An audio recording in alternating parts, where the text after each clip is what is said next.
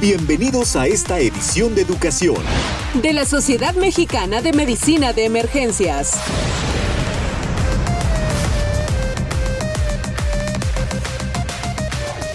Emergencias Podcasts. Hola, ¿qué tal? ¿Cómo estás? Me da mucho gusto que nos estés acompañando en este primer episodio de podcast, Sala de Reanimación. Mi nombre es Sofía Romero, médico urgencióloga. Estoy feliz, encantada, emocionada porque al fin iniciamos el podcast de la Sociedad Mexicana de Medicina de Emergencia. En México, el primero de marzo dan inicio a las residencias médicas, así que dedicamos este podcast a los residentes que inician su programa en medicina de urgencias y a nuestros colegas de Latinoamérica, en donde actualmente existen crecientes generaciones de excelentes médicos que ponen en alto nuestra profesión, especialmente a nuestros compañeros en España, que se encuentran luchando por el reconocimiento y la profesionalización de la especialidad de medicina de urgencias y emergencias. El tema de hoy será ¿por qué medicina de emergencias? Antes que nada, debo declarar que tengo un conflicto de interés, pues soy urgencióloga, pero trataré de ser lo más imparcial posible. Si fuiste enganchado por esta especialidad, es importante que sepas que en América nuestro campo comenzó literalmente en 1970, con el primer residente de medicina de emergencias. En varias décadas hemos recorrido un largo camino. El desarrollo de nuestro campo fue inevitable y necesario. El médico de urgencias y emergencias es el especialista que se encarga del manejo de las patologías inesperadas, es decir, patologías agudas o crónicas agudizadas que pongan en riesgo la vida del paciente, la de un sistema o un órgano y que deben ser manejadas de manera rápida y oportuna. Una vez estabilizado el paciente, se deriva a las demás especialidades para continuar su tratamiento. Seguro que tus primeras experiencias con la medicina de emergencias fueron como estudiante. Lo que inmediatamente gusta de la especialidad de urgencias es la gran variedad de problemas médicos y la gran variedad de problemas tratados por los médicos. Imagina que son las 2 pm de un sábado la sala de urgencias está llena de gente y sientes que hay pacientes apiñados en todos los espacios inimaginables. Las alarmas se disparan en los monitores de pacientes. Estás a punto de discutir un caso con un residente cuando una enfermera pone un electrocardiograma frente a ti para que lo revises. Justo cuando terminas de revisarlo, escuchas la sirena de la ambulancia. Le indicas al residente el plan apropiado para el paciente que vio. En este momento, Entra un paciente en paro cardiorrespiratorio. Tu cuerpo sufre una descarga de adrenalina. Inmediatamente activas tu código Mega e inicias reanimación avanzada. Y ahí es cuando inicia la magia de la medicina de urgencias. Esta escena se repite constantemente a lo largo de los turnos, día tras día. Los pacientes ingresan, son diagnosticados con un problema médico, reciben tratamiento y se coordina su atención, siempre con el objetivo de mejorar su pronóstico. El caos del departamento se ejecuta en cámara lenta. Vemos cosas que los residentes o médicos con menos experiencia no ven. Evolucionamos de pasantes novatos a veteranos experimentados. La medicina de emergencias es una profesión honorable y es particularmente difícil de dominar. Pero, ¿qué hace un médico de emergencias diferente al de otras especialidades? Te lo diré. 1. Disfrutamos de las situaciones de estrés. Somos junkies de la adrenalina. Cada vez que un paciente entra a la unidad de reanimación, sin importar la hora del día, actuamos de manera oportuna. 2. Carácter. Tenemos la capacidad de llevar a cabo una resolución de manera rápida y bajo presión. 3. Tomamos cientos de decisiones por turno. Algunas son enormes, como cuándo terminar una reanimación o cuándo intubar, Decidimos quién está lo suficientemente enfermo como para permanecer en el hospital y quién está lo suficientemente estable como para irse a casa. 4. Realizamos múltiples tareas. Continuamente reevaluamos y reorganizamos lo que es más importante para nuestro paciente. Nuestros cerebros procesan tantos estímulos diferentes y aprendemos a trabajar por prioridades. Hacemos todo eso mientras el servicio bulle a nuestro alrededor. 5. Sabemos trabajar bajo presión. Empujamos constantemente nuestros límites de lo que podemos administrar. Durante nuestro entrenamiento vemos y vemos pacientes hasta que estamos por perder el control. El objetivo de esto es impulsar continuamente ese punto de ruptura. Mientras más nos exponemos, menos impactante se vuelve y tomamos más experiencia. 6. Sabemos delegar responsabilidades a nuestro equipo de trabajo para poder estar en más de un lugar al mismo tiempo. 7. Tenemos conocimiento de todas las especialidades. Poseemos habilidades, capacidades y destrezas de todas ellas. Hacemos cualquier cosa y todo. Somos médicos híbridos.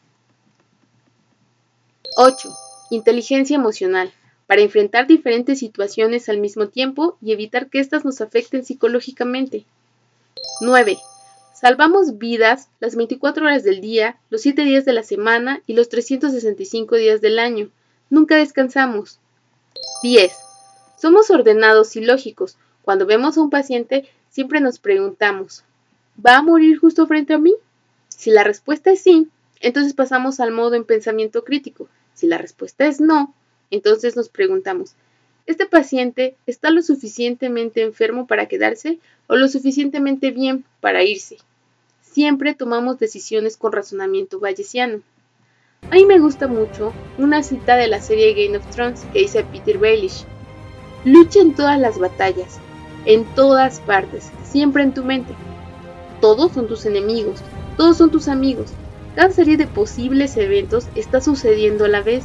Vive de esta manera y nada te sorprenderá. Todo lo que sucede será algo que has visto antes. Así estarás preparado para enfrentar todo. Esto, aplicado a la medicina de urgencias, es, cada vez que entra un paciente por la puerta de urgencias, debemos pensar siempre en lo peor y en todas las posibilidades diagnósticas cuando está en la unidad de reanimación. Así, podemos tomar decisiones más rápidas y acertadas. 11. Somos los especialistas del paciente indiferenciado, pues muchos de ellos llegan inconscientes, sin familiares, sin antecedentes, sin diagnósticos y debemos tomar decisiones de patologías indiferenciadas en los primeros minutos. 12. Nos comportamos como detectives. A veces los pacientes encajan perfectamente en las cajas de diagnóstico, otras veces sus presentaciones son atípicas, llegan diciendo una cosa y cuando los examinamos nos damos cuenta que claramente tienen un problema diferente. En este momento nos sentimos como Sherlock Holmes, juntando pistas, interrogando al paciente, sus familiares, encontrando quién miente, explorando al paciente, la escena del crimen, siempre en contra de patologías tiempo dependientes y cuando encontramos el diagnóstico sabemos qué hacer. 13. Somos ediciones limitadas. No todos los médicos tienen la interés y la firmeza para tolerar el trabajo del departamento de urgencias. Estas 13 características nos hacen diferentes a los médicos de otras especialidades, convirtiéndonos en un médico multidisciplinario, de mente fría y manos calientes, sagaz de pensamiento, con alto grado de resolución, siempre atento a las necesidades de los pacientes, servicial en la atención de las enfermedades que ponen en riesgo la vida, con un alto grado de humanismo, carácter, firmeza y prontitud para proponer los tratamientos, siempre dispuesto a ayudar a subsistir en este mundo. Algunas veces fiel súbdito de Jesús al resucitar muertos, y en el 90% de los casos con buen sentido del humor. Si no fuera así, el ambiente sería estresante.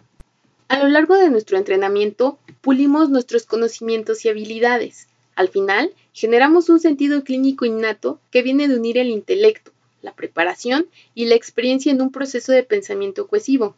Como todas las especialidades, tenemos defectos y virtudes, así que a continuación te presento lo bueno, lo malo y lo feo de la medicina de urgencias. Lo bueno.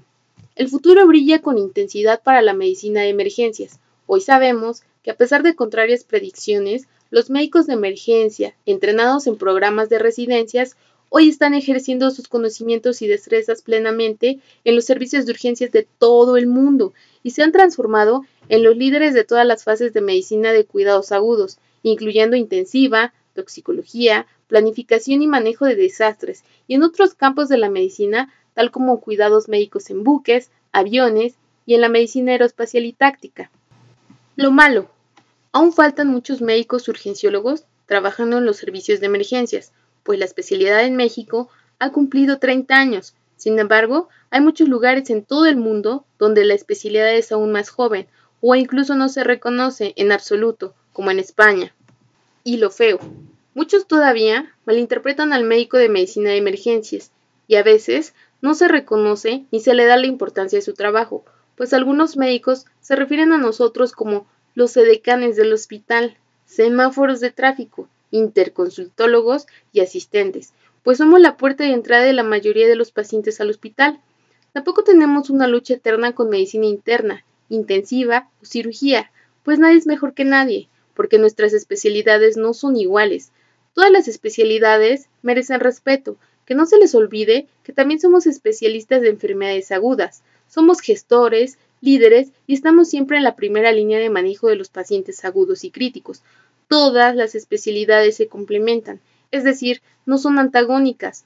Todas preparan médicos de excelencia, así que no tienen por qué competir, sino complementarse. Si después de escuchar todo esto ya te has decidido por esta especialidad o estás trabajando en esta área, siempre recuerda estos consejos. Rodéate por personas con tus mismos objetivos y mejores médicos que tú. Mantente en constante actualización. Ten mentalidad de aprendiz y no de experto. Así aprenderás algo todos los días. Estudia mucho para salvar a tus pacientes. Recuerda que el servicio de urgencias y la vida de los pacientes que dependen de nosotros son mucho más grandes que nuestro ego y el ego de los demás médicos. En caso necesario, pide ayuda. Haz lo mejor que puedas por tus pacientes. Usa todo tu potencial. Sé feliz y disfruta del trabajo que estás haciendo. Al final, ser médico de urgencias es apostar por un trabajo apasionante. Te ponen a prueba cada día para enfrentar y solventar retos propios. Bueno amigos, espero que les haya gustado esta reflexión sobre la medicina de emergencias. Este es el primer podcast de muchos. Si tienen algún comentario o quieren que analicemos algún tema, contáctenos.